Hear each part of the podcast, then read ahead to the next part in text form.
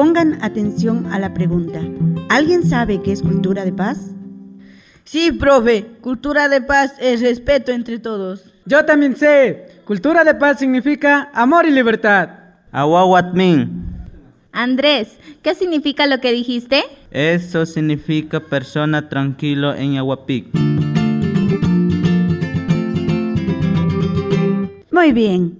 Cultura de paz es la convivencia armónica de una comunidad inclusiva. Únete a ser parte de la cultura de paz. Un mensaje de los jóvenes de Chical con el apoyo UNICEF y Corape en el marco del proyecto Comunidades Protectoras, una iniciativa financiada por el Fondo para la Consolidación para la Paz de las Naciones Unidas.